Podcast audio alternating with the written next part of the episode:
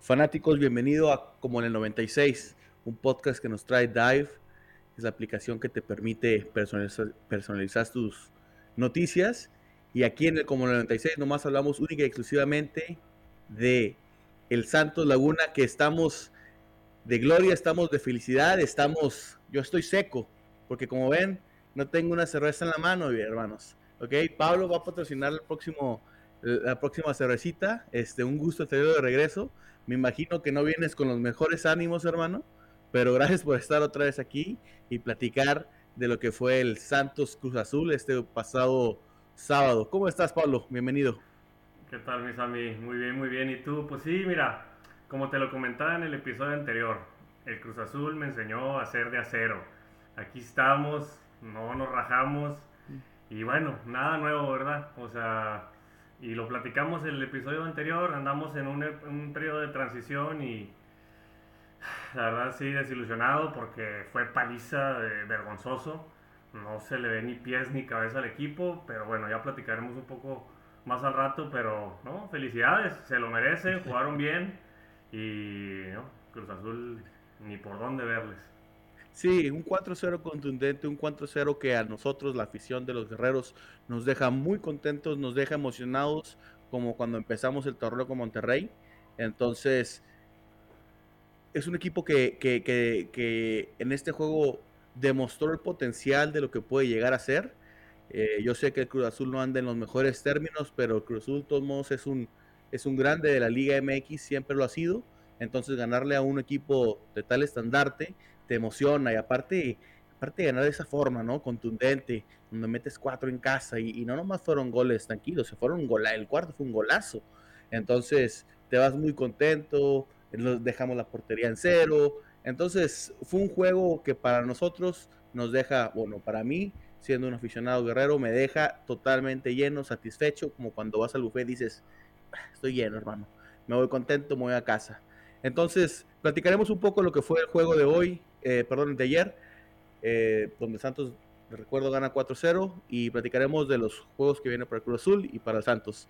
Entonces vámonos de lleno. Empecemos aquí con la ficha técnica rápidamente para para por si por si no te acuerdas, hermano. ¿eh? Fue un 4-0. Correa que empieza mete, se estrena con el Santos ya de manera oficial, ya ha metido gol en la pretemporada, pero ahora sí yo vi un Correa totalmente diferente. No estoy muy seguro, pero creo que escuchó mi podcast la semana pasada porque lo reventé totalmente.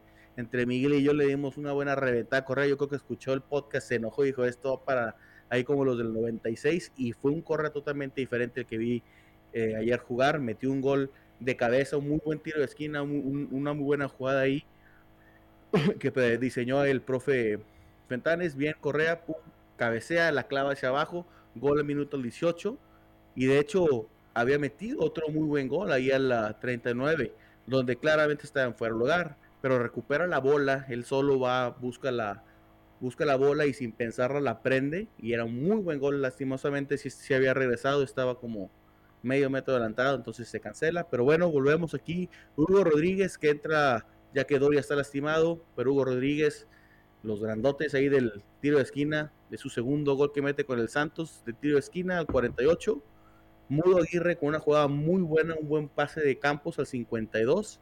Y para cerrar con el broche de oro, golazo de Orrante al 57.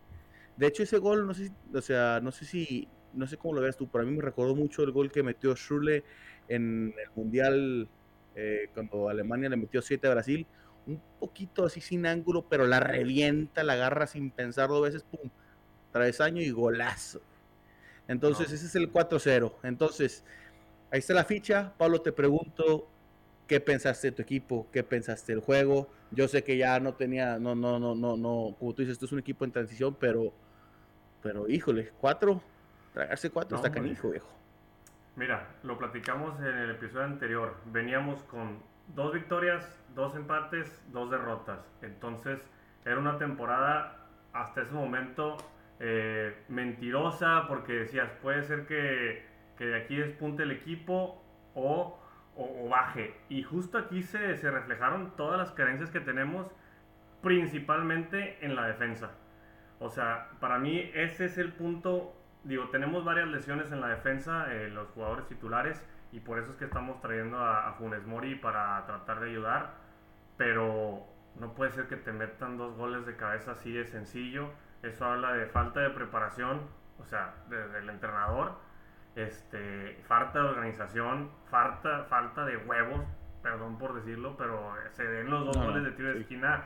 Los de Santos vienen con todo y estos acá se ven asustados. Este, el partido ah, empezó Santos dominando. Yo vi que después de que metió en el primer gol, Cruz Azul tuvo dos.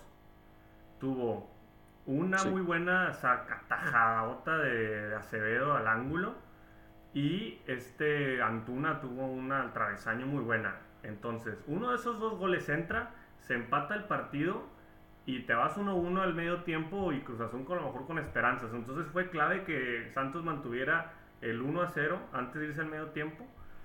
Y ya el segundo tiempo, después de ese gol, pues ya se, se cayó el equipo y, bueno, eh, eh, eh, ya no había nada más que hacer, pero pues no, muchas, muchas preguntas, te digo, la defensa es lo que más resalto, nos falta el hombre gol, la media, te digo, los, este, eh, Antuna y Charlie pues hicieron lo que pudieron, pero no, la verdad es que no le veo nada al Cruz Azul, tiene que haber cambios ahorita, jugadores y el entrenador tiene que, ponerse las pilas porque si no, no le va a dar mucho el, trabajo. Sí, y bien lo mencionaste, ¿no? Háblame del ratero capitán del Santos, cómo le robó ese gol, cómo salta, ¿no? El minuto, ¿qué, qué fue? Creo que fue como el 34 tiro de esquina, remata el de Cruz Azul. Dije, bueno, voy a, va bien posicionada esa bola. Eh, el, ¿Cómo se llama? Tiene que reaccionar muy rápido. No, no, qué bárbaro se ve, viejo. Básicamente le está mandando una carta al profe Martino que dice, llévame por favor a Qatar, O sea, literalmente se elevó por los cielos, la sacó como pudo y le robó el gol a Cruz Azul. Era un gol ya cantado, hermano. Y, y, y, bien dicho, o sea, el Santos cumplió, o sea, hizo, eh, fue la pieza, el movimiento perfecto para que domináramos el juego. Nos fuimos en ceros, 1-0 muy bien en la ventaja al medio tiempo, pero sí, hijo, le robó un, muy buen gol que tenía Cruz Azul ya. No, Acevedo, mi respeto, la verdad, es un porterazo, o sea, porque de esas que le hizo al Cruz Azul, tiene una así mínima por juego, eh, a lo que va de la temporada. Eh, como bien dices, la verdad que sí lo tienen que, que considerar fuertemente el Tata eh, porterazo y, no, mis respetos, eh. ahí tienen una buena, una buena joya.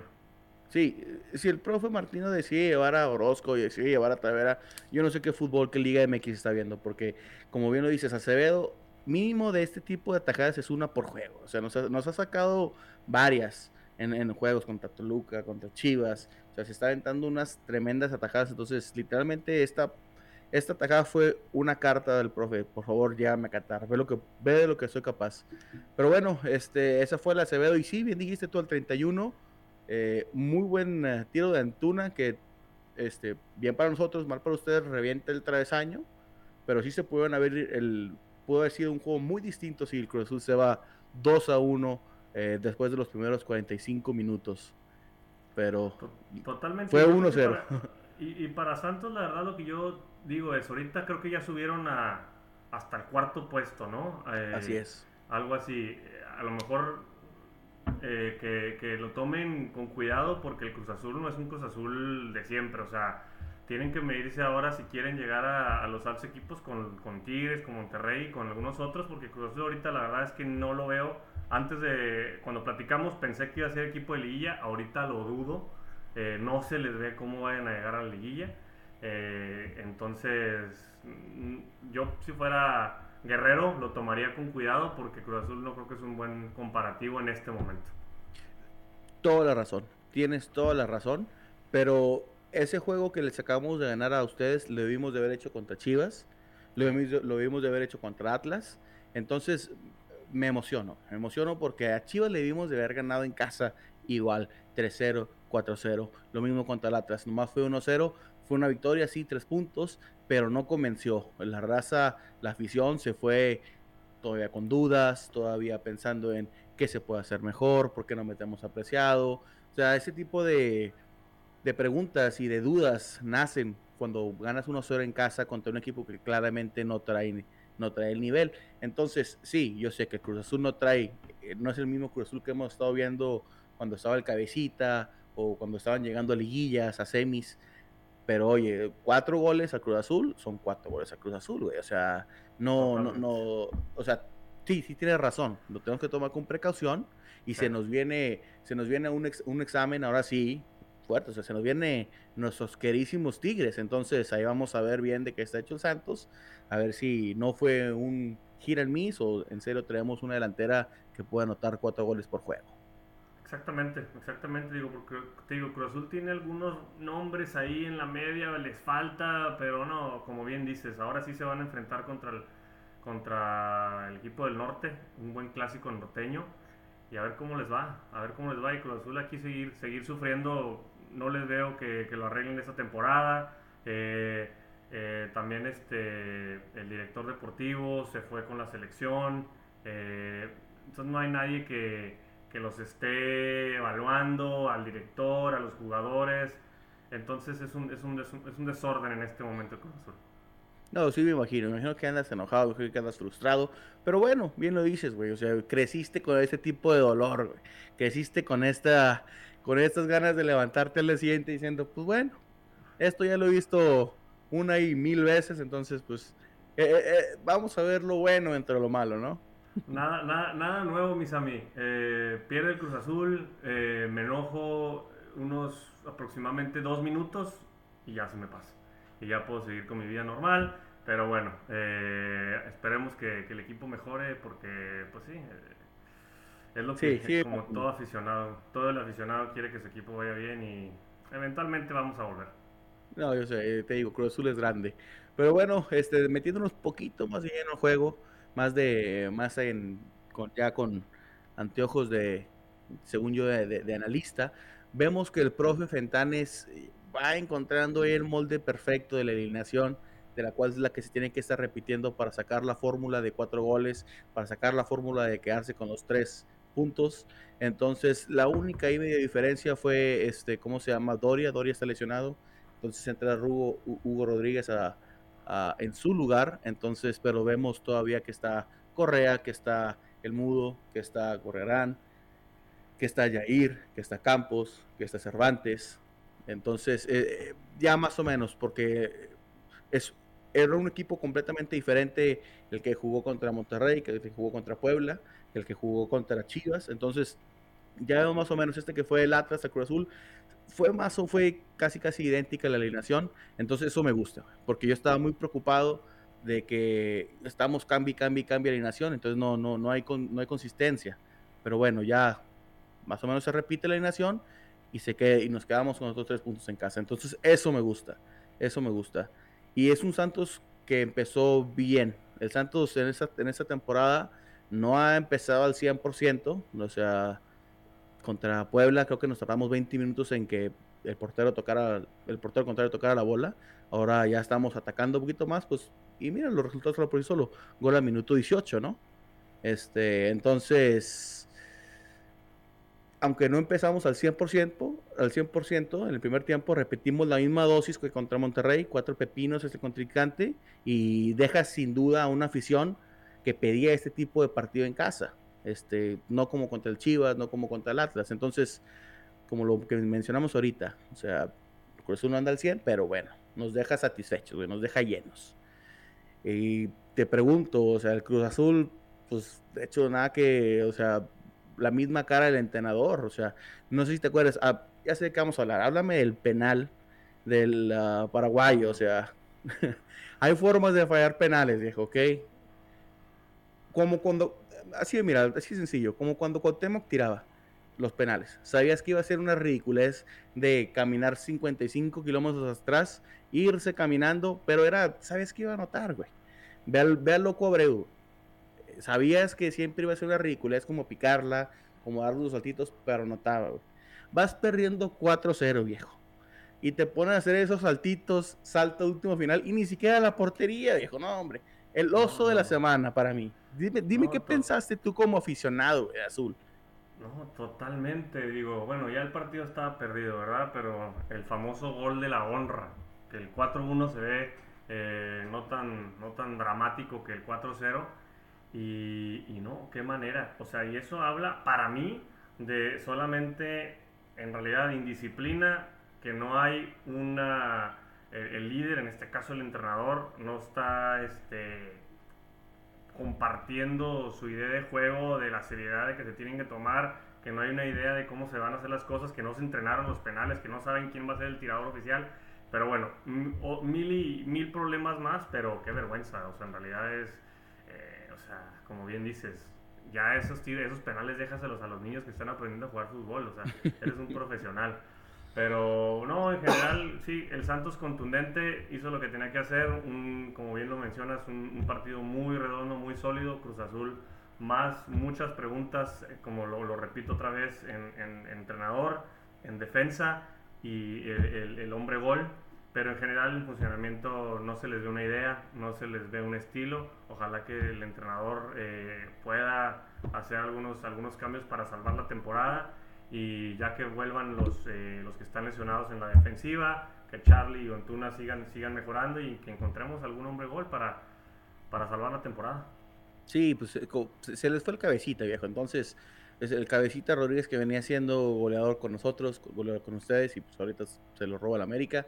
Entonces, es, es, una pieza importante siempre en una delantera que, que, es de gol, ¿no? Entonces, sí, sí les falta encontrar ese hombre, porque sí, o sea, después de que el paraguayo tira el penal y lo fue de esa manera, ve el, rostro del entrenador, güey. Es, como cuando un papá va a un restaurante y el niño empieza a hacer un show y nomás se tapa la cara y dices de desesperación total, porque hasta me dio a mi pena ajena, güey, cuando vi la, la, cara del profe Aguirre.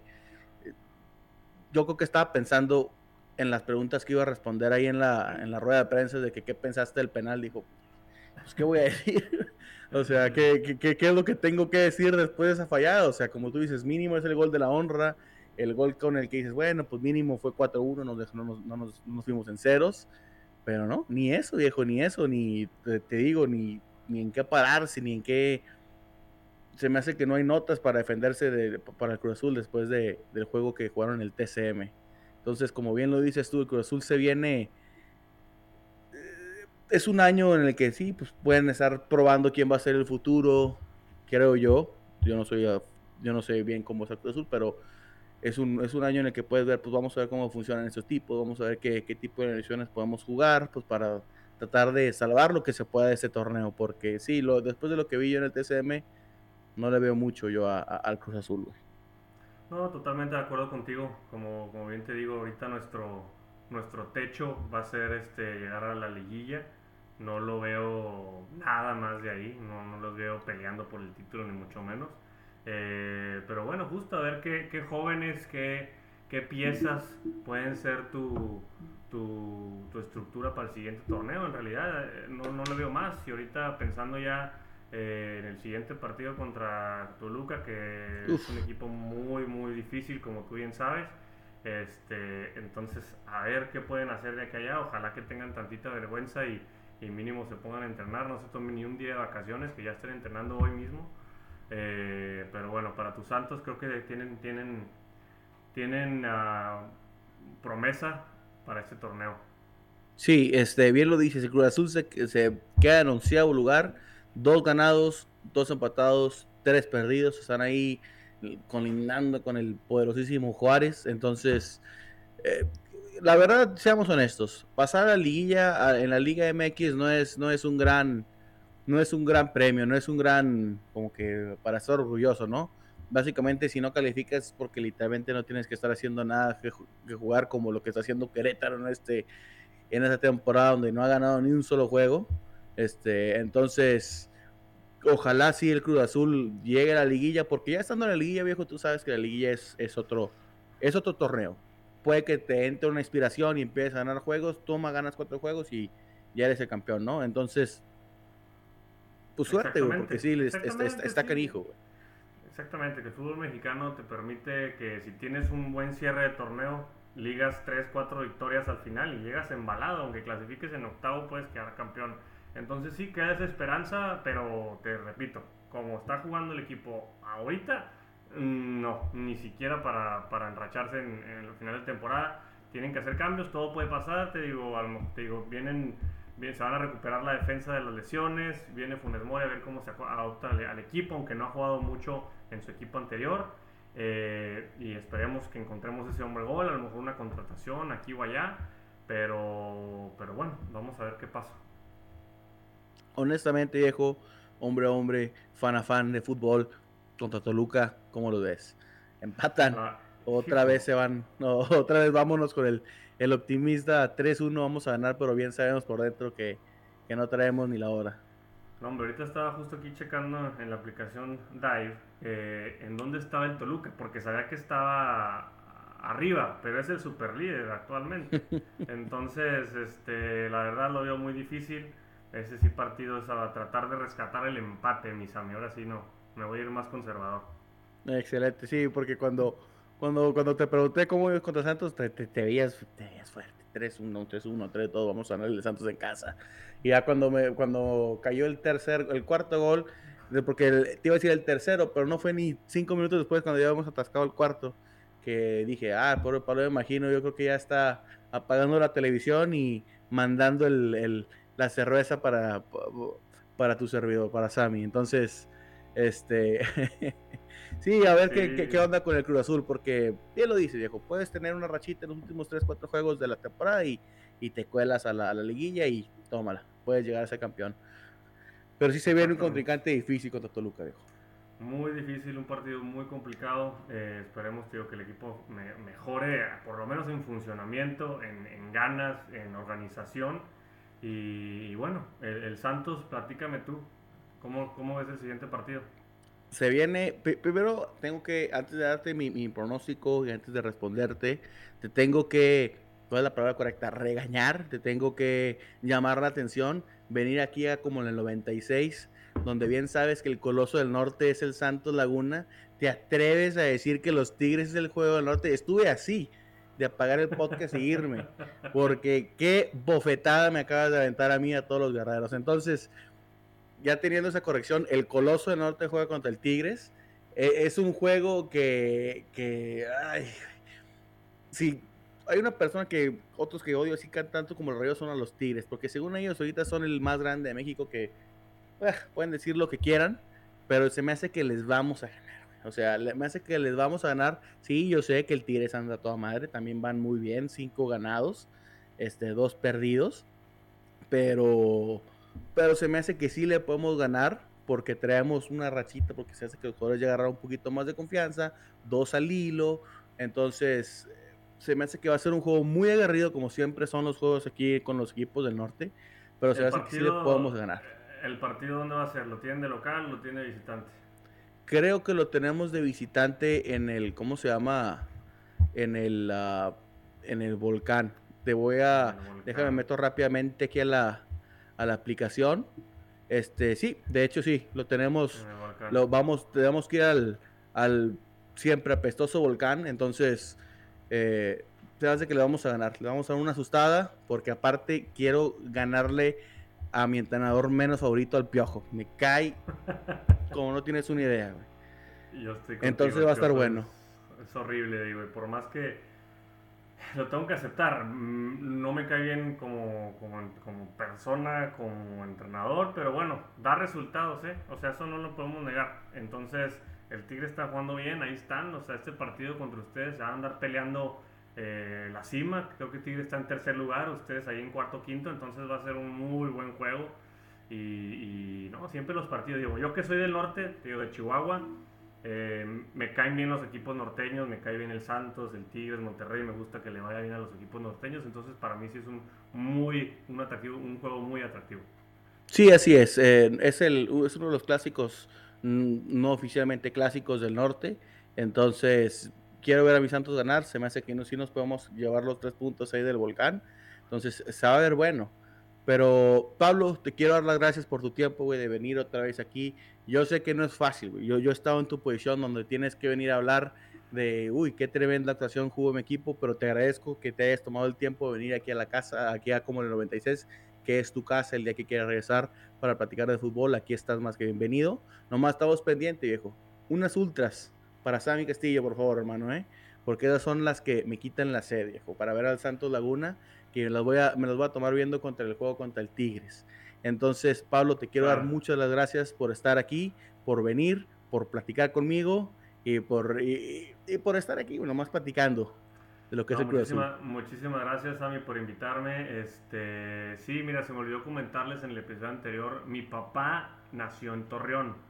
Entonces, eh, mi papá, es, aunque es cruz azulino de corazón, tiene un afecto grande al Santos. O sea, Santos yo siempre lo he considerado mi segundo equipo, si existe algo.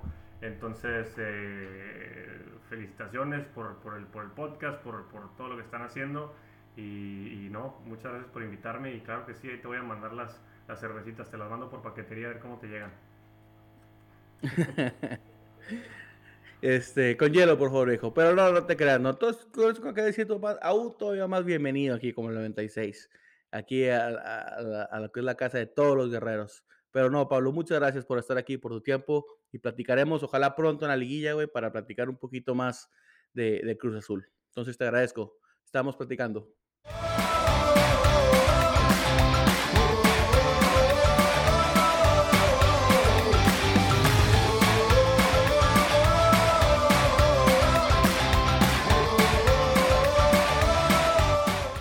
Fanáticos, bienvenidos. Este, hoy va a haber un poquito de controversia, va a haber un poquito de animosidad, porque este tema es candente, este tema es de calores de fuego. Tenemos un invitado del Tigres, Eric. ¿Cómo estás? Desde Houston, ¿cómo andas? Bienvenido. ¿Cómo estás, Ami? Bien, todo muy bien. Mucho gusto.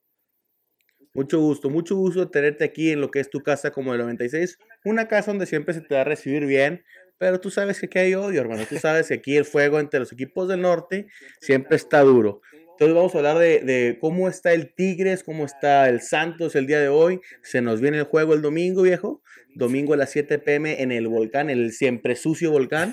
Entonces, este, vamos a, vamos a charlar un poco, a tratar de conocerte un poquito más, que nos presentes qué es el Tigres, porque de dónde viene tu pasión y pues a darle, ¿eh? bienvenido. Muchísimas gracias.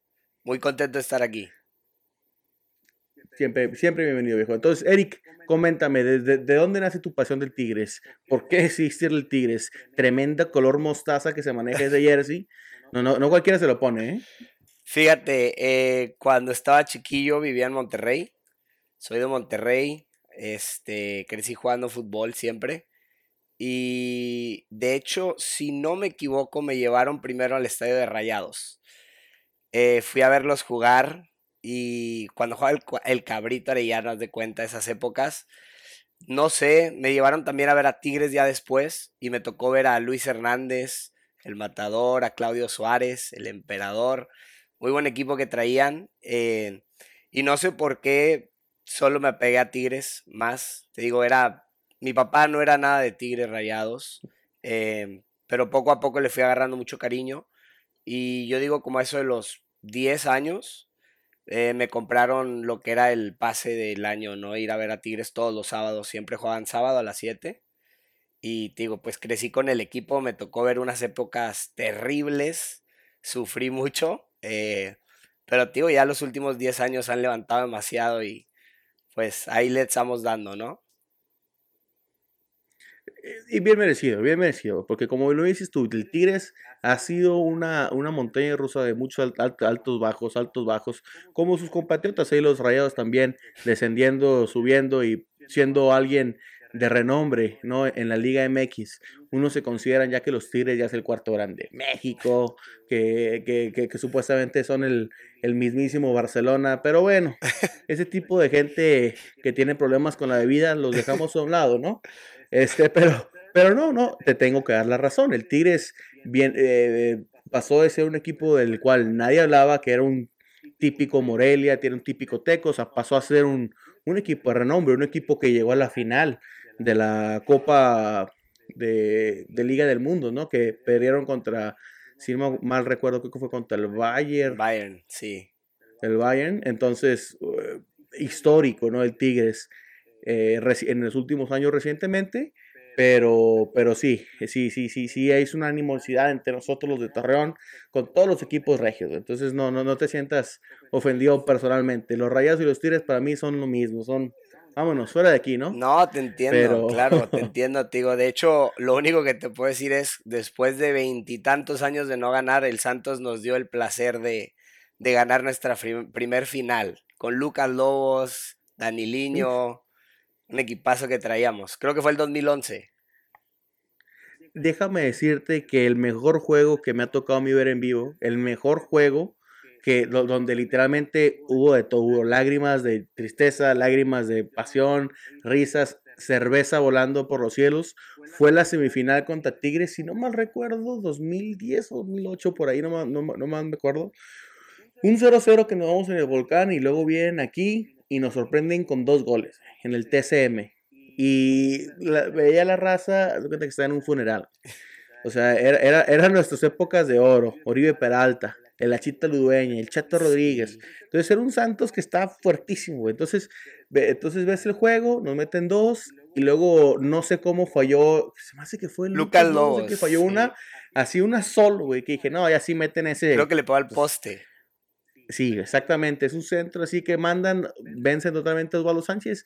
Y Lucas Lobos dice: No, pues vamos a darle la chance al Santos, la revienta en el poste y Osvaldo Sánchez la agarra, ¿no? Faltando que ocho minutos. Casi nada. Sí, me acuerdo. Me acuerdo, me acuerdo que este, yo estaba al lado de un niño chiquito y me dice, oye, ¿crees que podemos ganar? Y le dice, y yo le dije, si metemos gol en este, y en cuanto dije eso, Oribe mete el primer pepino. Entonces dice, pues puta, la raza se emociona, yo pido otra cerveza, este, me llega la victoria recién nueva, volteo arriba, tremendo riflazo de Oribe Peralta. adiós esa cerveza, güey. La, tenía que aventar en el aire, güey. Estamos en la final. Le quitamos el sueño a todos los regios de la, de la muy, muy famosa final regia. Y aparte, no, metimos dos goles en ocho minutos. Éxtasis total. No sé si te acuerdas de ese juego. Cuando me dijo David, ven al, al podcast de así, te lo juro, lo dije de lo que me van a recordar va a ser esa semifinal, porque te digo, a mí yo me acuerdo cómo la sufrí. Ya estábamos hablando de final regia, como dices tú, quedan menos de 10 minutos. Y digo, me acuerdo mucho del poste de Lucas Lobos, porque era, ya era la final sellada. Y nada, nos empataron. Creo que por posición pasó el Santos, ¿verdad? Así es, así es. Éramos, éramos, no sé si primero o líderes. Sí, sí, sí, creo que por posición pasaron, pero digo, claro que me voy a acordar de eso. No, hombre, yo lloré como todo un puberto recién cortado. No, no, no, estaba en éxtasis, hermano. O sea, porque fue el último minuto, lo vi en vivo, era Oribe Peralta en la época de oro. Entonces fue una suma de muchos factores que me hizo, que, me hizo vivir todas las emociones. Pero bueno, eso fue ya hace rato. Este, eso fue hace. Entonces vamos a hablar un poquito más reciente. El Tigres, como bien lo tú dijiste, hablamos de estrellas de Luis Hernández, hablamos de Tomás Boy y luego una época donde no hubo nada. Y luego se traen, para los que muchos dicen que es el mejor extranjero que ha pisado la Liga MX, André Pierre Guignac. Cuando lo contrataron, Eric, ¿qué esperabas de él? ¿Qué, qué, qué pensabas tú que iba a hacer? Fíjate, cuando lo contrataron, si no me equivoco, fue en el 2015 y llegó él y estábamos peleando lo que es la Liga Sudamericana la mm, perdimos contra River la final, de hecho. Este, Libertadores, perdón que se me olvidó el nombre, pero la Libertadores. Y según yo lo habían traído como para poder dar buena, buena cara ya. Trajeron un par de jugadores ese, ese verano. Él llegó cuando ya estaba empezada la Liga Libertadores. Ya estábamos en rumbo a, a liguilla. Este, no lo conocía mucho y me extrañaba mucho que llegara un francés de menos de 30 años que jugó en el Marsella pero te digo, luego, luego pasaron cinco partidos y yo ya estaba asombrado y, no me podía creer la calidad de jugador que habían traído. Porque se notó desde un principio. Creo que metió gol en su primer juego. Y te digo, sí. No, sí. Pero yo odio a los Tigres, odio a los Rayados. Soy guerrero corazón. Pero tengo que admitir que unos pueden debatir si es o no es el mejor extranjero que ha pisado la Liga MX, porque estamos hablando también de historia. O sea, tenemos que hablar de Miguel Marín, portero Cruz Azul, tenemos que hablar de. Eh, ¿Quién más? El Pony Ruiz. Tenemos que hablar también, por supuesto, de José Saturnino Cardoso, que es el goleador de goleadores de, de, la historia en torneos cortos. Pero lo que trajo Guiñac fue no nomás un fútbol de calidad, 100%, ¿no? Trajo una explosión, güey. O sea, yo te digo, empecé a conocer a raza que le iba a Tigres que ni siquiera sabía que le gustaba el fútbol y a nada traen la horripilante cosa que, que, llaman como jersey puesta.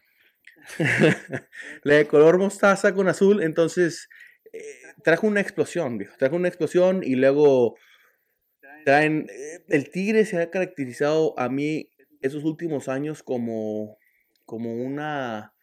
Algo como, ¿cómo lo puede decir? Como que bien. Siempre son los malos. Por ejemplo, Nahuel, Nahuel Guzmán. Me cae en la punta del zapato ese güey. Es muy buen portero, pero me cae muy, muy mal, güey, porque es, es típico jugador argentino que se tira y luego golpea. Y, o sea, es un villano, güey. O sea, es literalmente un villano en fútbol. Entonces siempre es controversial. Esa es la palabra que estaba buscando. A mí se me hace que el Tigres es muy controversial.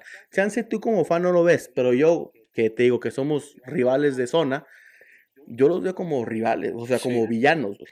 Sí, Fíjate, a mí, por ejemplo, sí creo que en el fútbol hay lugar para eso. A veces sí ha hecho un par de cosas que veo innecesarias. Me acuerdo una final contra América. Eh, íbamos perdiendo 2-1 o 3-1 y se hace expulsar. Y lo vi muy innecesario, te digo. Sí, sí estoy de acuerdo contigo que hace cosas a veces innecesarias, pero se me hace un portero buenísimo. Jugó en la selección de Argentina. Si no me equivoco, fue al Mundial como tercer portero. Eh, en el 2018. Em, pero te digo, simplemente sí a veces se pasa, como dices, a veces Tigres es caracterizado así, pero pues yo creo que es lo que los hace ser un equipo difícil. No quieres un equipo blandito, no quieres jugadores que sean muy respetuosos, tú quieres jugadores que intimiden y que los jugadores del otro equipo sepan que va a ser un partido complicado y mental. No, totalmente de acuerdo, totalmente de acuerdo, porque yo lo siento. O sea, lo siento cuando, por ejemplo, no es lo mismo que me dicen, oye, va a jugar el Santos contra Juárez, o Santos contra Mazatlán, o Santos contra San Luis. Eh, juegos que para mí yo siento que ya lo tenemos en la bolsa, ¿no? Sí. Pero le ganamos a Cruz Azul, vengo bien emocionado, vengo bien feliz, veo la, veo la, el, el schedule y digo, ah, cabrón, nos toca Tigres. Este, ese juego, del, es una rivalidad que te digo, voy a estar pegada a la televisión viendo ese juego porque no sé, o sea, es un equipo muy fuerte, es un equipo que tiene mucho renombre últimamente, jugadores como Nahuel, como Guiñac, como Florian Tabeón, o sea, es una, es, eh, como bien tú lo dices, es un equipo fuerte, o sea, no, es un equipo que dices, ah, baja contra Tigres, eh, sí le sacamos el empate, porque la verdad, no sé, güey. Sí. Sí, no, no, no, te digo, últimamente, yo creo que fíjate ahorita el problema de Tigres es que con el Tuca, que estuvieron los últimos, creo, 10 años, 11 años, algo así con Tigres, si eh, no es que más, se habían acostumbrado a jugar un cierto estilo. Y luego llega Miguel Herrera, que todo el mundo espera que va a ser mucho más ofensivo. Y con todo el renombre que tiene, yo me esperaba a lo mejor que la defensa bajara un poquito y que la ofensiva subiera, el ataque se viera mucho más potente. Porque tenemos a Guiñac, pero si Guiñac no mete tres goles en un juego, Tigres no hace tres goles. Es la realidad. O sea, este torneo creo que han ganado todos los partidos por un gol. A lo mucho por dos. Em, pero digo, con todo ese renombre, creo que todavía les falta ese punch que está esperando la gente. Como dices tú, está Tubán, está Soteldo, está Guiñac. Em, trajeron a un jugador de la MLS que, digo, la verdad la liga yo no la conozco mucho, pero estaba escuchando que es muy bueno el delantero. Creo que metió gol hace dos semanas. Pero, digo, Miguel Herrera a mí me ha sorprendido de que no se ve tan potente esa ofensiva. Hablando de controversial, el piojo, hijos. Lo odiaba desde la América, se va a la selección, hace muy bueno, no te lo tengo que mentir, hizo muy buen mundial. Eh, ahí se me hace que nos costó un poquito contra Holanda. No sé si fue Miguel o los jugadores los que mandaron el camionazo al minuto 50 contra Holanda. Y pues claro que nos metieron dos. Se hace el espectáculo con los, con los comentaristas de TV Seca. Regresa a la América, lo corren de la América. Se va al Tigres. Y esa boca que tiene no le ayuda en absolutamente nada. Entonces, te digo, el Tigres es ese, es ese equipo que ahorita trae la, la villanosidad, o sea, es el villano. O sea, a mí se me hace que son bien controversiales y les gusta porque, pues bien lo dices tú, crea una, una atmósfera de que son un equipo fuerte, que no se deja, ¿sabes? Sí, no, y, te digo, por ejemplo, eso que dices de Miguel Herrera, a mí cuando, imagínate, el Tuca, de hecho yo creo que lo vi, ha, ha coachado a Tigres que ya tres veces, creo que ha tenido tres épocas, si no me equivoco, y me tocó verlo en dos diferentes en el estadio. Yo estaba muy acostumbrado a él, era como algo nada que ver el calibre, pero me refiero a la experiencia como fanático de Sir Alex Ferguson en el Man U, el Tuca con Tigres, por decirlo. Estabas acostumbrado a verlo en el banquillo. Y luego sale que se va a ir y yo la verdad estaba muy pendiente de quién iba a ser el nuevo entrenador porque pues es Tigres.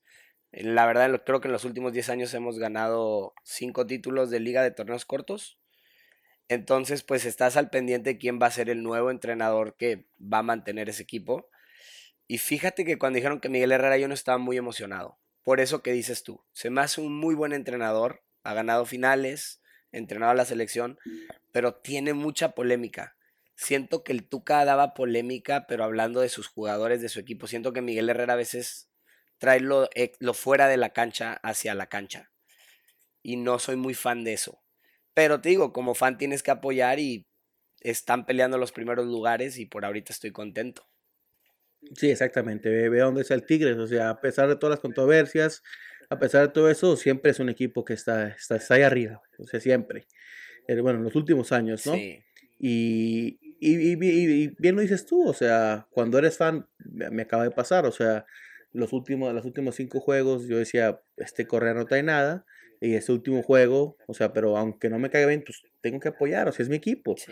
Entonces, viene ese último juego, mete gol y pues ya empieza a cambiar un poquito la perspectiva. Pero sí, sí tienes mucha razón.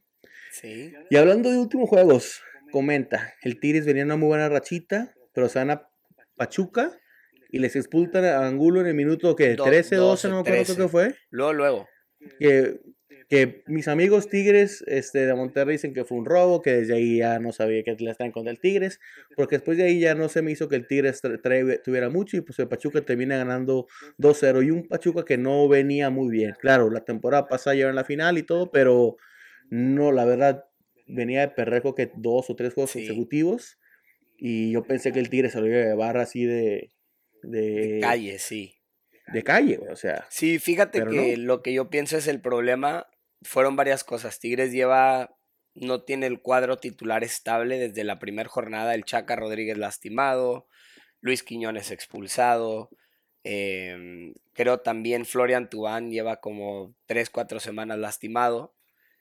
Y aparte te voy a decir eso de que robaron el partido, yo no creo, porque está el VAR. Lo raro es que si el árbitro ni siquiera marcó falta, no pitó nada, deja correr la jugada. Pero digo, pues ya tenemos el bar, si lo ves bien, lo pisó totalmente por atrás con todas las planchas de, o sea, le hizo una planchota que para mí fue accidental. A lo mejor y una amarilla se pudo haber marcado, pero no se me hace como que algo fuera de lugar porque digo, sí se ve donde le embarró todo el tachón y el problema más bien no es la expulsión, yo creo que Tigres tiene para defenderse. Desde que llevan con el Tuca, yo creo que el equipo lo sabe manejar ir con un hombre abajo. El problema viene que en la misma jugada, en el tiro libre, meten el gol. Ya de ahí es muy difícil. Lo dijo Miguel Herrera. Dice, ahora en épocas modernas es muy difícil ganarle a un equipo a cualquiera con un hombre menos al minuto 15. Ya de ahí, pues yo ya sabía que iba a ser un partido dificilísimo. Sí, y, bien dicho, o sea, aunque seas el mejor equipo del mundo, juegas con 10 hombres y si está jugando el Real Madrid contra el Santos Laguna, jugar con 10 hombres contra 11 es otro juego, o sea, es otro esquema, no o sea, estás tratando de salvar una situación que la verdad está imposible, que muy pocas veces vemos en este deporte, pero totalmente de acuerdo con tu comentario de que sí, pues o sea, está difícil, güey, cuando, cuando te expulsan a alguien tan temprano. Tienes que cambiar totalmente el esquema, el, esquema que traes, ¿no? Sí. Pero bueno, este, se, viene contra el Santos ahora e, el, domingo. Yo sé que ustedes, los regios, son muy especiales. Yo sé que ustedes no nos consideran como rivales.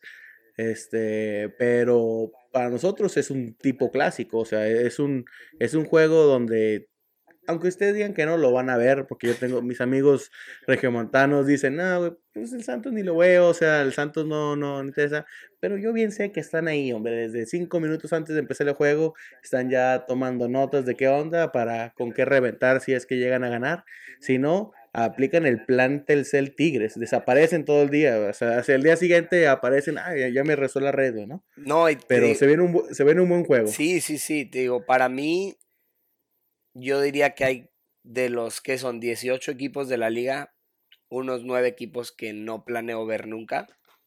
O sea, digo, la verdad, si tengo cosas que hacer, va a ser difícil que las cambie por ver a Tigres.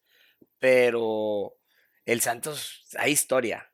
No los veo como rayados, no es el América que odio, pero digo, esa semifinal ha calado. Cuando estaba, como dices tú, el, el horrible Peralta, Osvaldo Sánchez, el Pony, Ludueña, eran un equipazo. O sea, yo crecí viendo al Santos como un equipo difícil. Te digo, Tigres, yo lo veo desde que, como por 10, 11 años, fue una época muy difícil del 2000 al 2010. Pero, digo, el Santos era un equipo difícil, era como un Cruz Azul para mí en el aspecto de que venían a, digo, yo iba todos los sábados al estadio y era un equipo que sabías que iba a ser un juego difícil. Pero, digo, yo no, no, al Santos no lo he hecho así como, no lo hago menos. Por el simple hecho de que, hay historia, nos hemos enfrentado a ellos a liguilla, hemos jugado finales contra ellos. Eh, va a ser un partido interesante. Pues déjame decirte, de los últimos 10 juegos que hemos jugado, 4 han sido para el Tigres, 4 han sido para Santos, y hemos empatado dos. Entonces, tanto hemos ganado en territorio rival como ustedes también nos han ganado en el TCM. Entonces, se viene un partido muy interesante este domingo porque ustedes quieren retener ahí la cima, porque sé que también los Rayados están ganando por un punto. Ustedes tienen cinco ganados, dos perdidos, nosotros pero tienen siete juegos, nosotros nomás tenemos 10 puntos, pero tenemos un juego menos, hemos ganado tres y perdido dos. Entonces, si, si llegáramos a ganar, nos estaríamos ahí al lado de ustedes en la cima, pero si ustedes llegan a, ganar y se, se, alinean las estrellas y pierden Toluca y pierden Monterrey, pues se, se, cuelan hasta de super líderes. Sí. Entonces va a estar buena la, la, enfrentación. Sí, sí, sí. Y luego con el mundial que ya viene, creo que muchos jugadores ahorita están tratando de ganar ese el último lugarcito en el equipo y entonces se van a poner buenos los partidos que vienen, ¿eh? Te, te, te digo, y y antes de hacerte una pregunta muy controversial para seguir la, el siguiente paso, porque sé que te voy a poner en la cruz como aficionado al Tigres, pero dime, ¿cuál es tu pronóstico para este domingo? ¿El Tigre se queda con los tres puntos en casa? ¿Se reparten puntos o el Santos llega, le roba y se regresa a Torreón? Mira, te voy a decir la verdad, no veo a Tigres regalando puntos en casa. Eh, llevaban cinco partidos ganados, vas y pierdes en Pachuca, un hombre menos desde el minuto 15 los veo muy fuertes. Te digo, no veo un ataque muy potente, pero veo un equipo sólido.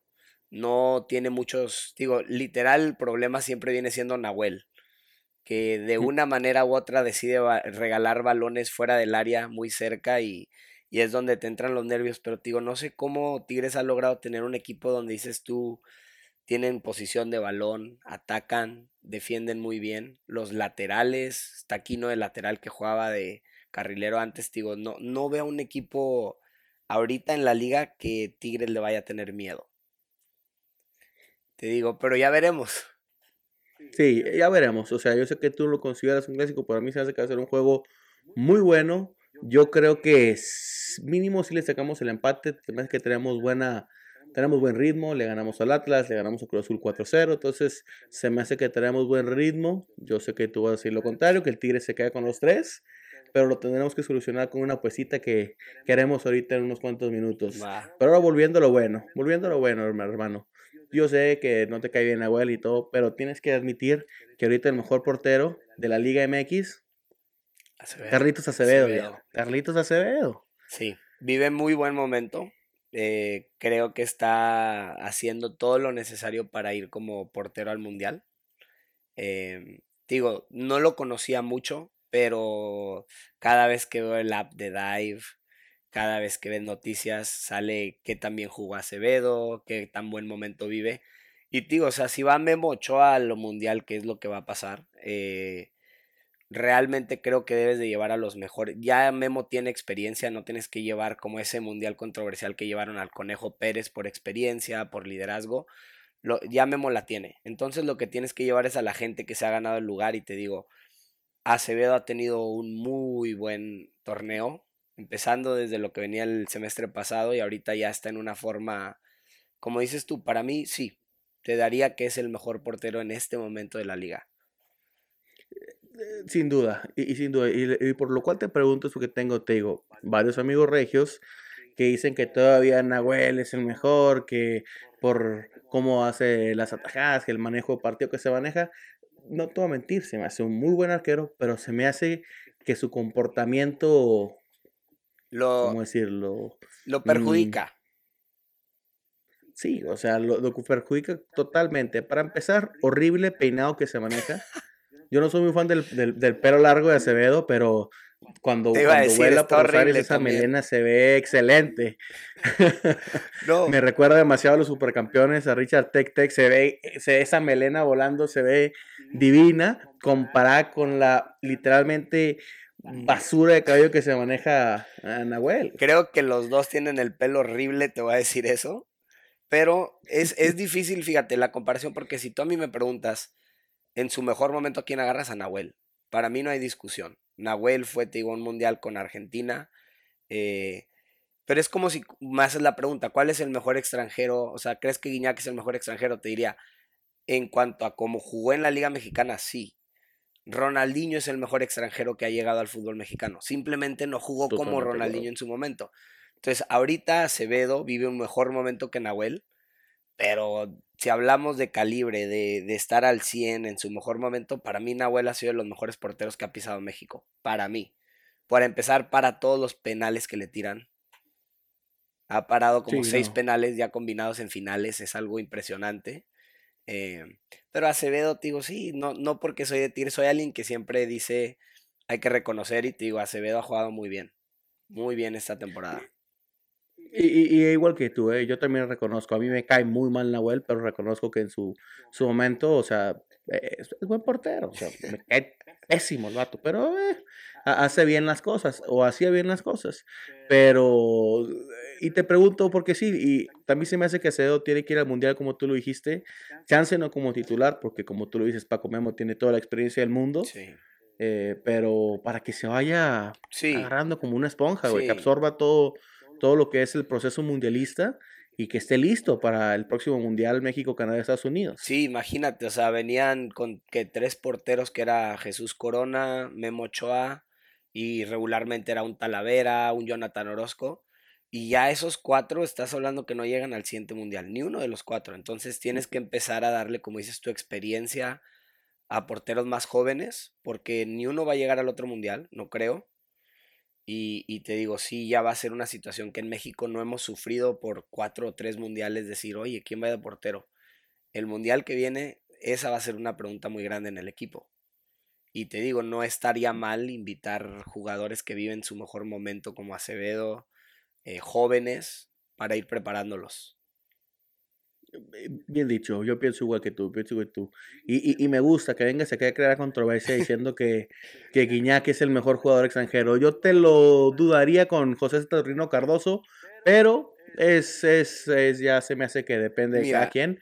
Pero, pero me gusta que traigas esa controversia. Es que te voy a decir, en el partido contra Pachuca, el primer tiempo después de ir abajo 1-0 con Roja, Tigres tuvo tres o cuatro oportunidades, siguió atacando. Ya en el segundo tiempo se cansaron.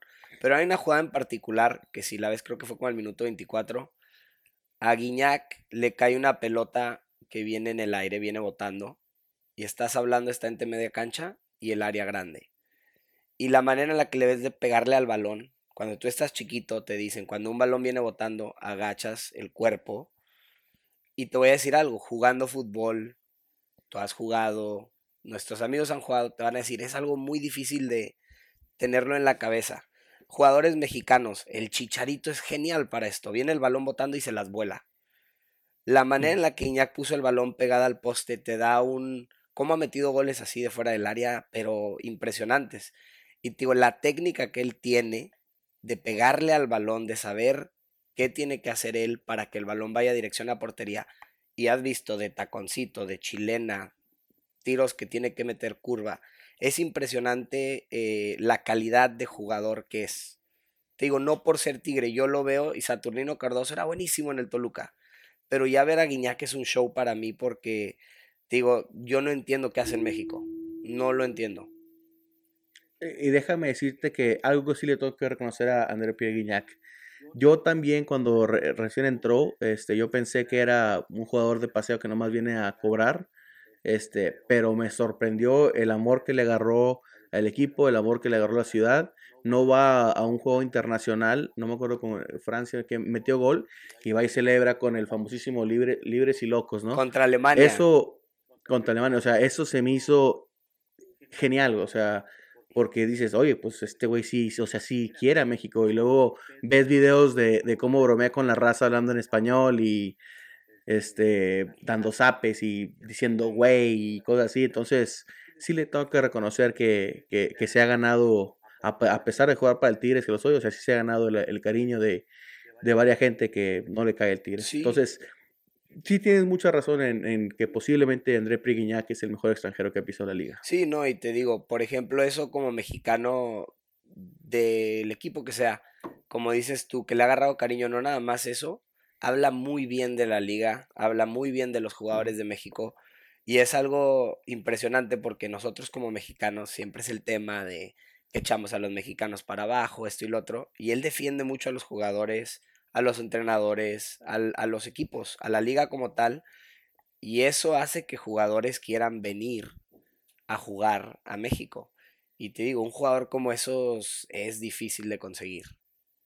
Sí, exactamente. Eso sí le tengo que aplaudir, eso sí, sí, lo tengo que reconocer. Pero bueno, Eric, se viene la parte del podcast donde hacemos una puestita. Ya es ya es clásico este, en este, lo que es tu casa como en el 96, hacer una pequeña apuesta, perdóneme, hacer una pequeña apuesta de, de, lo cómo va a ser el resultado del juego. Claro, si gana el Santos, pues me gustó para mí, si gana el Tigres, este, pues algo para ti. Entonces, ¿te parece si apostamos lo siguiente?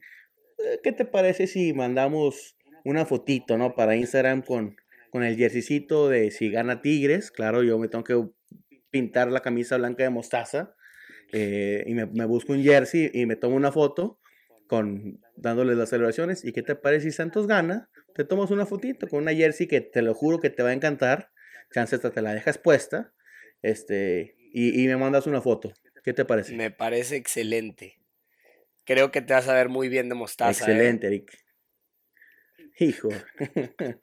odio la mostaza, por cierto, ¿eh? no, nada más por el odio a Monterrey. Odio la mostaza, pero, pero no se diga más. Está entablada esta apuesta, amigos fanáticos, para que estén pendientes. Eric se va a ver de un divino en el verde blanco, esperemos. Entonces, Eric, sin, más tiempo, te quiero dar las gracias por tus comentarios, por tu tiempo de venir aquí a Comunidad 96, lo que es tu casa. Bienvenido el día que quieras para platicar. Estaremos pendientes para la para el próximo episodio donde discutiremos un poquito lo que fue el juego y la paga de apuestas. Pero muchas gracias por estar aquí. ¿eh? Perfecto, muchísimas gracias por la invitación y espero verte pronto, Misami. Ya quedó, Eric. Gracias. Vale, gracias.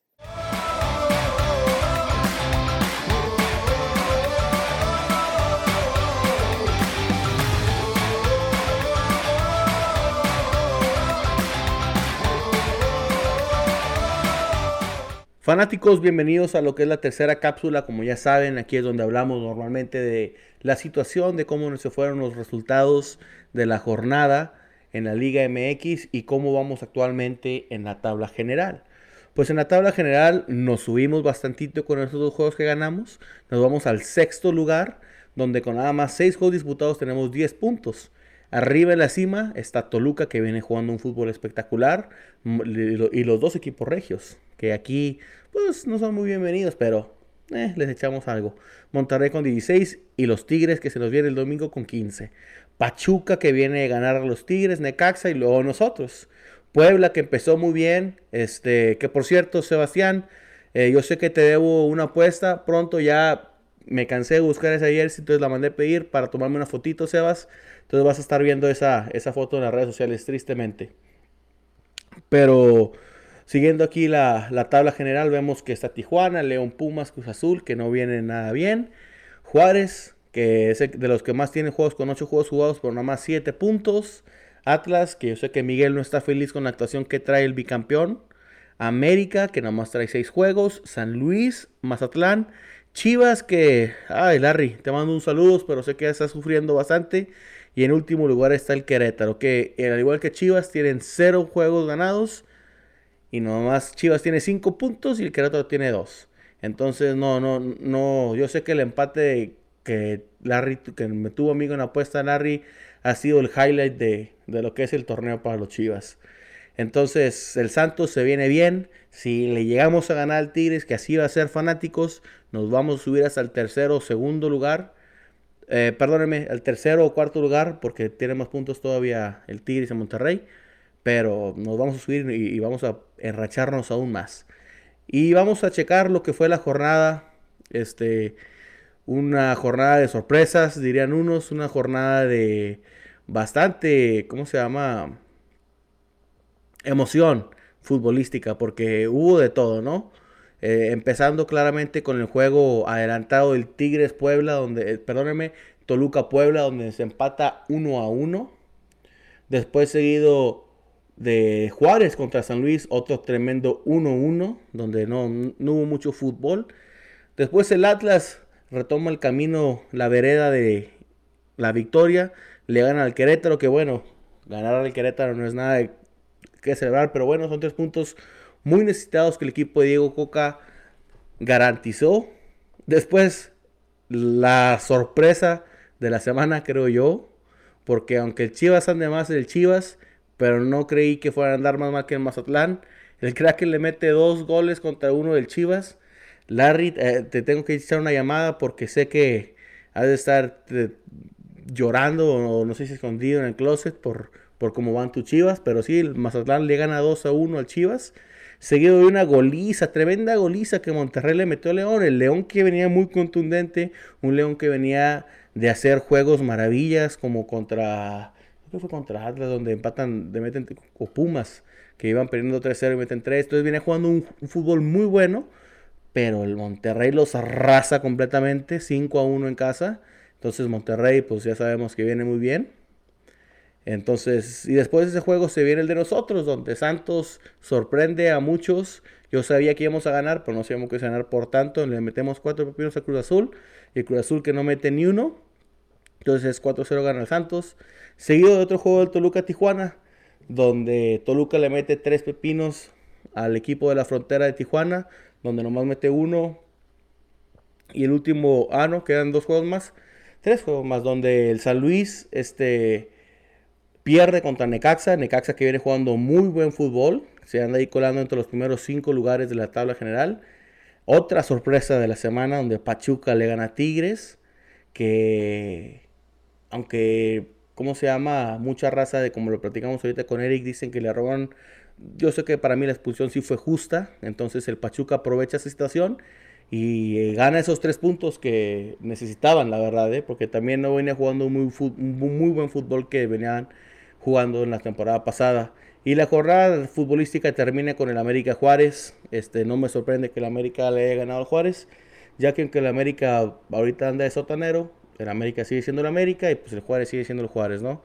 Y ahí es donde acaba la jornada futbolística de, nuestra Liga MX, donde se juegan una combinación de juegos adelantados, pero por ejemplo nos quedan a ver el Puebla Pumas, que se va a jugar después. Entonces es una es una temporada interesante, da todos los torneos que, hemos estado jugando y que se van a jugar como el Mundial. O por ejemplo ahora que el Puma se fue a jugar contra el Barcelona, que hicieron un ridículo. Pero bueno, ese, ese no es el fútbol de nuestro país. Y como ya saben, fanáticos, aquí es donde nos gusta ver las noticias destacadas que la aplicación de Dive nos traen. Donde siempre, ya saben, Dive es donde personalizas tus noticias para leer exactamente lo que quiere leer de tu equipo, pero también nos da la oportunidad de ver otras noticias en el ámbito de nuestra liga, bellísima llamada Liga MX.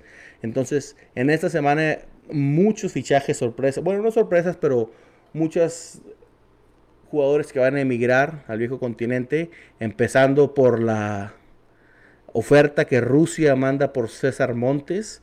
El Dinamo de Moscú ofreció 11 millones por el defensa rayado. Entonces no es una liga que se conozca muy bien aquí, pero es un fútbol europeo. Sabemos que el Dinamo ha tenido historia en la Champions. Entonces, pues puede ser una oportunidad importante para César Montes. Entonces, esa es una noticia que leemos aquí en las destacadas que nos proporciona Dive. También seguido otro fichaje, el mellizo de Rogelio, Ramiro Funes Mori ya es el nuevo jugador de Cruz Azul, que ya forma parte de la Liga MX. y sabemos, Ramiro Funes Mori es un, es un jugador excelente, es un jugador que viene a jugar de, Valencia, y que se fue al fútbol árabe, pero ya regresa a, una liga de fútbol un poquito más llena. Y, y, a ver qué trae el mellizo. Sabemos que ha sido seleccionado argentino. Entonces, veamos qué fútbol propone, porque el Cruz Azul está en desesperación por un nuevo jugador que les ayude. Eh, seguido vemos otro, aquí podemos ver también, otro que ya se va, que ya está fichado, Jorge Sánchez, que como recordemos aquí lo queremos mucho porque pues jugó en nuestro equipo, ahorita juega para el América, este, va a jugar para la selección, en ahora en Qatar, y pues se va a la liga holandesa en un equipo que tiene más que historia, el Ajax, que ya ha ganado Champions. Entonces, ¿cómo se llama? Entonces vemos que hay mucho futuro del fútbol mexicano, aunque conozco muchos amigos que dicen que no hay gente, pues ya tenemos a otro más que va a jugar en el viejo continente, que es Jorge Sánchez. Y otra noticia para aquí a los fans, a los fanáticos del Santos que posiblemente nos gustaría, pero no nos gustaría ver, existe la posibilidad de que Omar Campos se vaya al Feyenoord ahí con Santiago Jiménez. Sabemos que Omar Campos está jugando un fútbol excelente, acabamos de ver lo que acaba de hacer en, ese, en este juego contra Cruz Azul, la velocidad, la técnica, el pase, la idea de fútbol que tiene Omar Campos que proporciona para nuestro equipo es excelente. Entonces es un sabor un poquito agridulce porque si está muy bien que se vaya, está en la edad perfecta que se vaya pero pues también nos duele perder un jugador que de la calidad de este de Campos. Entonces, esas son las noticias que nos las destacadas, las famosísimas destacadas que la aplicación Dive nos traen. Y hablando de Dive, por favor, fanáticos, si es que no son ya tienen la aplicación en su celular, por favor, búsquenos ahí en en Apple Store y en el en las aplicaciones de Android también. Estamos como Dive App. Y estamos también en todas las redes sociales. Nos van a encontrar en Twitter, nos van a encontrar en Instagram y en Facebook como Dive App. Entonces, por favor, si es que no nos tienen ya, síganos donde van a encontrar todo el contenido necesario de su equipo. Fanáticos, con esto me despido. Muchas gracias por escucharme otra vez y estaremos pendientes donde veremos que Eric se ponga la bellísima camisa como lo hizo Miguel de nuestros queridos guerreros. Gracias.